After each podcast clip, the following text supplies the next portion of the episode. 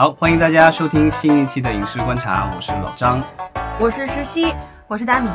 好，那个今天我们来聊两条新闻，这两条新闻都是发生在海外，但是所涉及的公司都与中国的资本有着千丝万缕的关系。这就是基美影业参股的欧罗巴，以及由复兴投资的 Studio Eight。这两家公司最近都爆出了不同的新闻。啊，欧罗巴是因为它之前的这个公司的业绩受了影响，然后管理层也是在更迭，然后最近爆出来的新闻是说，欧罗巴有可能会被出售给奈飞。欧罗巴是法国本土的公司，对，它是由这个著名导演吕克贝松和他的这个制片人，呃，这名字我念不出来，所以我就不法。语。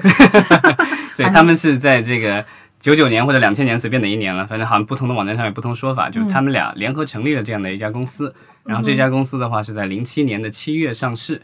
然后呃，基美是在二零一六年的时候入股了欧罗巴，然后据说是持有它百分之二十七点九的股份，是第二大股东，第一大股东是这个吕克贝松本人。嗯，吕克贝松这个导演，我们中国观众应该特别熟悉哈。对，这个杀手不太冷，对吧？第五元素啊，这是啊，其其实我觉得前两部应该是他最在国内最有名的。对最有名的，然后最近几年表现也还可以吧。对他其实更多的现在是变成了是编剧加制片人。对，对他其实有很多成就特别著名的电这个作品，但是这些作品他只是只是作为编剧和制片人参与，嗯比如说《飓风营救》的系列，嗯，还有那个玩命速递》系列，对，还有这嗯个出租车什么的，他其实本本身他并没有导。包括那个李连杰的《龙之吻》和《狼犬丹尼对，这些也都是呃他的优呃 Europa 这个欧罗巴这个公司出品的，甚至还有之之前这个在旅法的这个导演戴思杰的一部作品叫《植物园》，也是由这个欧罗巴出品过。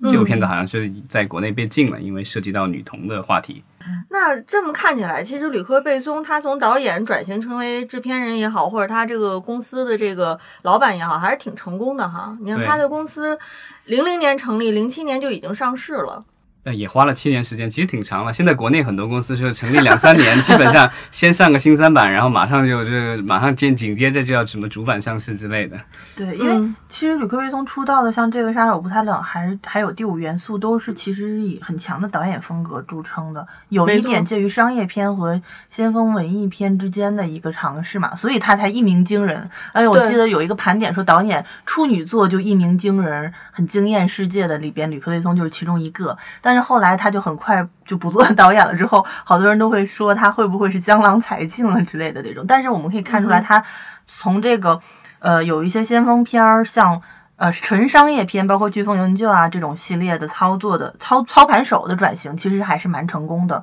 可见他其实是一个虽然是法国一个文艺片的就是土壤出生的导演，但是其实一直在操盘类似于好莱坞电影的欧洲电影，还是蛮有心得和这个想法。吕克贝松其实年轻的时候，就是他因为好像父母都跟做的工作都跟水有关，所以他特别喜欢水，所以他拍了跟各种水有关的电影。然后另外就是他年轻的时候其实也去美国待过一段时间，然后再回这个法国发展的。然后他作为导演的话，其实有一些评论，我看到有些评论说认为他是法国最好莱坞的导演。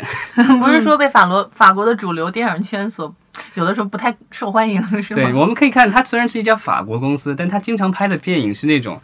中低成本，然后以英文为主要语言的动作电影。嗯，对，之前的这些什么《飓风营救》啊、《玩命速递》啊、出租车什么之类的，全部都是这样的类型的。看他是个好莱坞迷吧，我估计。对，然后最最近一段时间，其实就是嗯，有我们可以提一下我们这之前聊过那本书，对吧？就是呃，绣春刀的这个一二两部的这个动作指导，桑林出的一本书，讲这个动作电影的。嗯然后他其实就提到了一段，就是香港电影人与欧罗巴公司的这个就是呃合作的一段经历。因为当时就是在两千年左右的时候，欧罗巴他当时转型要做这种动作片，然后当时就是啊、应该就是《玩命速递》吧，嗯，然后当时就请了这个以袁冰导演呃为代表的这个香港的动作团队过去跟他们合作，然后后他们其实当时的电影就是成本也比较低啊，一一两千万美元拍的吧，然后票房都好像北美票房都过亿了什么的，然后所以当时在在里拍一一直拍了好几部，然后就是从这个过程当中，然后欧罗巴其实就学习到了香港动作片的很多东西。然后，所以法国当地的这个就是动作片的人才起来了以后，后来他们真的就是不幸被袁冰导演言中，因为袁冰导演当时就觉得，就是这帮人肯定在学艺，学艺完了以后肯定就不用他们了。到最后的结果就真的就是法国人把这一套东西都学会了，然后他们拍出了更成功的什么《飓风营救》啊这一类的这个电影，然后结果香港的动作团队反而就被排挤到了边边上。原来的这些他们带的那些法国的这些动作人员，有些做了导演，有些做了摄影，就反正大家都起来了。这不光是法国欧罗巴的问题，在整个好莱坞都是这样的。因为当年其实我们中国有几个其实是蛮原创的类型片，但是好莱坞后来把它学过去之后，就用的很好。武侠片和香港动作片都是其中的。早期的好莱坞的武指全都是香港的那些武指过去，后来现在其实人家也培养出来自己一套班底，而且更工业化，然后更能和先进的制作技术结合之后就升级了嘛。然后所以确实这也是我们需要反思的一个点了。对，现在其实呃，中国电影要做的可能就是说，把西方的一些可能管理的理念以及一些流程上的东西学过来。因为我觉得创意这种东西，呃，每个地方有不同的特点，你可能要自己去开发。但是很多流程上和技术上的东西是可以先学习，然后配合结结结合当地的实际情况以及人才配备，然后做出最适合你自己的组合。就是站在巨人的肩膀上。对对，也所以就希望这个在海外工作的这些，是吧？中国电影人们，对吧？有机会回来报效祖国，像老张一样。对，那这次我想问，就是欧罗巴它就是卖给奈飞是吧？是跟他这两年其实在国内被金美收，就是入股了之后的几部片子，除了超体之外，其实表现都不是特别好，有一些关系吗？对，呃，当然有关系了啊。其实它最重要的这个就是他去年的一部电影失利，然后咱们之前也聊过，那部电影就是啊，《千星之城》。千星之城，对。然后那部电影的话是有史以来。最贵的独立电影，然后是两亿美元的制作成本，风险非常之大了。虽然之后也有新闻说，这个欧罗巴其实应该是把这个电影的大部分的份额都预售出去了，包括卖给集美以及其他的一些外国的发行商。呃，他所以他说他就是在电影上映之前，应该至少已经收回了百分之七十几的成本。所以吕克贝松真是一个脑子很精明的生意人。对，但是这个。这个电影的失利是非常肯定是严重的影响到它业绩，而且它是一个上市公司，所以它就它现在的财务状况非常不好。之前也是好像公司的高层都被换了换了一全部换了一遍了。没错，如果那个片子就比如说最大的股东是基美的话，那其实对基美的冲击也蛮大的。对，基美现在其实它也是遇到了一定的困境，但具体的情况我们不知道了，因为之前基美其实在。国内的话，它是做这个 P 片，对，我们可以看一下这这个基美的这个介绍啊。基美它是他说这个网站上他写的是啊，对，零八年成立，然后是立足于中国的一个国际电影投资、制作和发行公司。其实这个好像跟欧罗巴在法国的定位差不多，它是一个立足在法国的国际电影投资、制作和发行公司。对。但是尽管如此，其实基美最先的第一桶金还是做 P 片来的。对对，然后。最初的，我这也是听着传言是说，这个基美最初的其实他们也是从广告起家的，其实是做那个户外广告起家的。哦，对，然后再慢慢延展到了电影，然后刚开始的时候是做电影的发行，啊，然后变到投资，然后再加制作。对，但是基美之前其实是和欧罗巴有这种就是呃联合发呃联合呃发行的这种协议，然后他们在国内其实帮他们发了好几部电影。然后超体其实发的非常成功的一部，对，但是之后的话也是有几次失利，尤其是呃他们和欧罗巴的这个比较重头的这些合作，比如说他们合拍了一部电影叫《勇士之门》，嗯，那部电影好像耗资据说是应该是有三四千万美元吧，但最终的国内票房我印象当中一两千万人民币，然后海外几乎没有什么票房，嗯，然后《千星之城》的这个就更麻烦了，这个是两亿的这个美元的投入，然后据说当时基美。投了可能有五千万美元，然后另外外加他们还是这个呃欧罗巴的第二大股东，所以他们其实他们占的份额已经相当大了，这个风险是非常之大。然后当然后来整个电影全球的票房好像我印象当中也就只有两亿美元左右，这样的话加上宣发或什么的，这个电影肯定是亏得非常严重的。嗯，除了基美和投这个欧罗巴的电影，基美自己应该也之前也有一些电影，包括比如说像恐怖魔轮，嗯，这样就叫魔轮，对，那个电影就叫魔轮，魔轮，魔轮，对，魔轮。然后还有呃，超级速递是吧？超级快递，那个陈赫，陈赫主演的，对，他们其实是做了一些，就是呃，他们做了这种合拍片的尝试，以及这种本土电影的尝试，但是就是很不幸，这这些电影到目前为止都没有什么特别成功的案例。实这也是一个国内很多的，就是发行公司想往研发、转型或者是拓展，经常会遇到的问题。我们现在来看，国内是从纯发行转向一个全产业链，就是研制、宣发、放研制、宣发没有放啊，有放可能只有万达，就就是联合到一起的。好像成功的并不是很多，包括恒业恒业也在做成功，对对，但是嗯恒业毕竟家底儿可能厚一点，是因为之前好像发行的成功的电影稍微多一点。就是以小博大的特别多，就是就是投了一就是成本不高，但是一下子就成为爆款的还是有一些的，对，对，嗯嗯，包括影联也是，对，对，但是如果是奈飞真的收购欧罗巴成功，呃，我想精美应该可能这个也算是一个华丽的一个脱手吧。要看最终的收购价格是多少了。因为你现在就是公司业绩不好，有可能这个打个折卖的有可能。而且之前其实传出来过有过消息，就是说鲁克吕克贝松就是以他个人的名义，其实已经与呃奈飞签约了，他要做给他们监制一系列作品吧。然后现在如果他把整个公司都卖给这个奈飞的话，那估计就是他全副身家都押给奈飞了。嗯，嗯但是瘦死的骆骆驼比马大嘛，因为我们看那个他刚才已经聊到了欧罗巴有一些 library 里边的片子，版权本身的价值也是蛮高的，对，其实欧欧罗巴其实它它挺有意思的，因为它最早是电影起家的，嗯但后来它的很多的动作电影都拍出系列来了。后来这些系列的动作电影后来也被转换成了美剧，对，就是我们有那《飓风营救》现在也有美剧了，嗯。然后《玩命速递》也有，然后《出租车》好像也拍了，对啊，都都都已经拍过美剧了。包括你刚才你说的这个杀手不太冷，就杀手里昂，还有嗯第五元素这种，其实是尤其是第五元素，我觉得还是蛮适合翻新再做更大的系列化或者是衍生 IP 的。那这种东西如果在它的 library 里边的话，也不代表说它的价值会不好但是有可能，比如奈飞收购了它以后，我觉得就是欧罗巴作为一个院线电影的这个品牌的话，就估计就消失了。对，因为就是我们之前也聊到过，就是像法国的电影界，尤其是像戛纳电影节一样的，非常抵制类似于奈飞这样的这个商业模式。也许这就是吕克贝松放得开的地方呀。他本也就是当年他做文艺片儿，后来做商业片儿，现在他又去走风口最近的对啊，紧跟潮流嘛。这是一个生意人啊，你的感觉，你明白吗？无所谓，其实。而且就是你看这个呃，欧罗巴被奈飞看上的这个传闻一出来之后，它的欧罗巴的股票其实大涨、啊我不知道，其实是不是基美这个时候它已经可以有一些动作，保证它在之后交易当中不会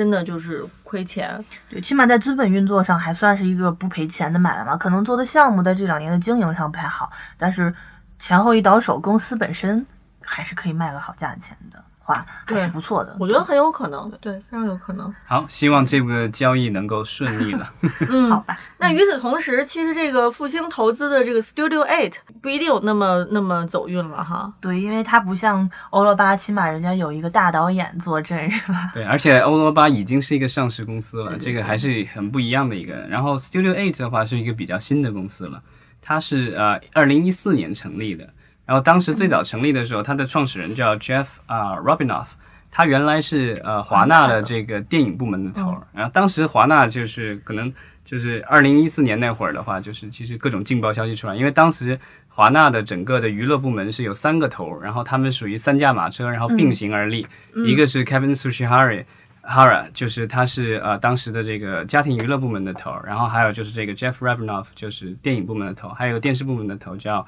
啊、Bruce 啊、Rosenblum，他们三个人然后是并驾的，然后但最后二零一四年的时候，他们三个人其实都想做 CEO，但最后宣布的时候是那个 Kevin Suchihara 一个呃日本裔的美国人，然后他成为了这个。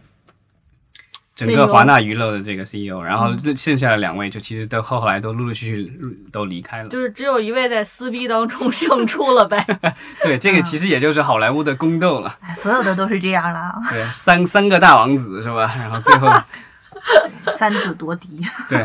然后 Jeff Robinoff 当时出来了以后，然后就是也是四处找找那个资本合作吧。最早的时候，其实传出来是华谊曾经考虑要投资他的新公司，嗯然后最后的话莫名其妙突然就被复兴给截胡了。对啊，然后复兴毕竟是我觉得相对相对于公司规模来说的话，以及资金的雄厚的实力来说，复兴肯定是当仁不让，肯定比且比华谊要更好。复兴它纯属应该是一个纯财务投资的逻辑嘛，对它有可能就是在创意上、公司管理上可能会干涉的更少对，留给这个 Jeff 的主控权，他自己的皇帝的权力会更高一些。不像华谊，它毕竟还是一个制作为主、发行也有发行的公司。嗯王中军、王中磊的话语权会更强势一些，肯定是这样的。对，所以我想对 Jeff 来说，当然他更愿意接受复兴的投资，因为他自己的权利会更大嘛。对对，当时好像这个我不知道这个这个是未经证实的，就当时好像是说，当呃应该是呃复兴是出了大概两亿美元，嗯然后呃索尼出了五千万美元，因为这个 Studio Eight 的发行约是在索尼这儿，嗯，然后另外就是呃 Jeff 的这个他和他的一些这个高管，他们就出就融了五千万美元，所以总共是一个三亿美元的盘子。嗯然后但是好像据说这个复兴投的这两亿美元占股不到百分之五十。那最近那个 Jeff 的 Studio Eight 说是要融两亿美元的融资，是跟对，他是没有，他现在应该是要要有有新的融资了，嗯就是因为呃，Studio Eight 其实从公司成立到目前为止，其实很比较尴尬的就是说，他们他们就是说是要做一个就是叫做以电影人为驱动力的媒体公司，但是他们到目前为止，公司其实已经成立了快四年了，对，然后出品的电影其实只有一部，而且是亏的特别惨的，其实就是李安导演的这个比利林恩的中场战士。嗯。对，那部电影的话也是索尼发行的，然后是 Studio Eight 去呃出钱拍的，然后投资总共的投资应该拍摄应该花了四千万美元，然后发行我不知道具体他们又花了多少钱，估计也得好几千万美元。嗯所以那部电影口碑其实挺不错的。呃，嗯它的口碑只是有在国内好，非常不幸，就只有在国内好像大家都觉得还不错，但在北美的话，被评论家说的这个几乎是体无完肤。对，唯一称赞的好像只是说这个屏幕看起来很亮 用了新技术嘛。对，就是四 K 三 D 一百二十帧，对吧？这个但我就我觉得好像很多观众其实也就记住了这一点。嗯嗯，当然，我觉得就比利林恩是一个导演的自我表达，而且有点偏东方人，呃，偏李安导演自己的那个心境。这种心境不见得会被好莱坞的主流媒体和影评人所体会，所以就是口碑这个事情我们就先不谈了，因为我自己还是很喜欢那部片子的。对，这个其实这个电影的这个评论的话，也不是我们这个节目要讨论的话题，对吧？好与不好我们不在乎，反正他就是赔了。对对这个电影就是赔了，这个是现实。然后，所以这个公司的话，今年应该还有几部新片会出来，但是感觉好像市场的预期都不高，所以他现在。呃，据说是呃，复兴的话，这边去年也是被年底的时候有新闻，其实就是说复兴在考虑出售呃他们在 Studio Eight 里的股份，因为其实我们也知道，去年呃就是咱们国家对这种海中国公司到海外投资媒体公司以及媒体产业的这种呃都在收紧，然后现在所以复兴其实当时也是和万达啊什么这些公司一起被点名过嘛，所以他肯定是要要要考虑，就是说之后怎么处理他在海外的一些娱乐的资产。嗯，然后呃，现在这个新闻出来说，这个 Studio Eight 又在融一笔新的两亿美元的这个资金，然后说是要呃，就是用来投资新额外的电影和电视项目。对，我看他们开始操作，就像刚才我们说那个欧罗巴跟奈飞联手的一样，他们好像也开始做一些电视的项目的研发了。我看他们是从那个索尼的电视部门的那个 chairman 挖过来了，他的 chairman 叫 Steven Steve Moscow，对吧？对，来管他们电视的项目开发这样。对，其实像之前跟中国资本有关的，然后那个 I M Global 其实也是在做电视。其实电视相对于电影来说是一个相对稳定很多的，对，特别稳定的。而且对其实不管是索尼还是华纳，其实你看他们的这种就是按照不同部门的收入的话，有有时候有些年份可能有可能电视部门的收入会比电影电视电影部门还要多。嗯，嗯但只是说电影的话，大家好像显得特别高大上，新闻里各种出现。嗯，因为电影它有一些呃广告的一些就是宣传层面的东西，影响力会比较大。它是集中的一个短期内可以产生巨大的影响力的一种媒介，所以它的玩法不一样。但这种玩法可能并不是那么风险也大，风对稳定的收益，而且它周期比电视要长一些。对而且就是美国的电视剧的话，其实都相对比较，就是即便是嗯。比如说，他现在也有一些所谓的叫 loss financing，就是说我可能亏一点钱去拍一个剧，就是说我跟电视台或者是跟网站谈好了，然后他们已经定制我这剧了，然后去拍，但我有可能比如这个剧需要一亿美元，嗯，呃，他只给我就电视台或者网站只给我一亿美元，但我有可能需要一亿两千万美元，但我最后还是拍了，虽然我只收到一亿美元，但是那两千万我，呃，因为就是他们这种卖了以后的话，其实是多少年内是。独家可能在这个网站或电视台播、之后的话，它其实还可以再卖海外的其他地方或什么的，它其实还有其他的收入，后续收入，所以它前期亏一点都没有问题。对，但它这个就是说它是可以预期的，可以在控制范围内的一种亏损。对但电影来说真的是难以控制的，就比如说之前咱们聊的那个《比利林恩》，那个电影其实就是后我几乎就是除了中国大陆有票房以外，全球任何地方几乎都没什么票对房。，而且包括电视，其实每年在全球范围内，我们国内也有电视的那个春推秋秋推会之类的，是可以做一些预购的。呃，国外海外电视的预购也是，我之前就是在美国的时候也去过一次 ABC 的，就是那个 Disney 他们的那个预采购会嘛，就是。所以它的这个可以提前去预估它的一个收益，而且比如说我我出来一个 concept 或者 pilot 那个 episode 的那集的时候就可以卖了。但是电影虽然我们国内有一些保底发行的说法哈，但是大多数电影还是说要到院线再才能看到它的点的，所以前期投入很大，然后后期预期就一定是做完了之后，这个旷日持久的过程中会出现很多的风险。对，嗯，所以我我觉得可能就是复兴，它也在在评估当中，就是 Studio Eight 它是不是有新的公司层面的一些战略，嗯，能够在稍短的时间内能够让复兴的这个钱但不管复兴的决定是怎么样的，从目前的新闻来看的话，估计复兴不会是继续增资了，这个是比较明显的。嗯嗯对，但具体后续他们要怎么处处理这个在公司里的处分那我们到时候再看新闻啊。嗯好。好谢谢大家。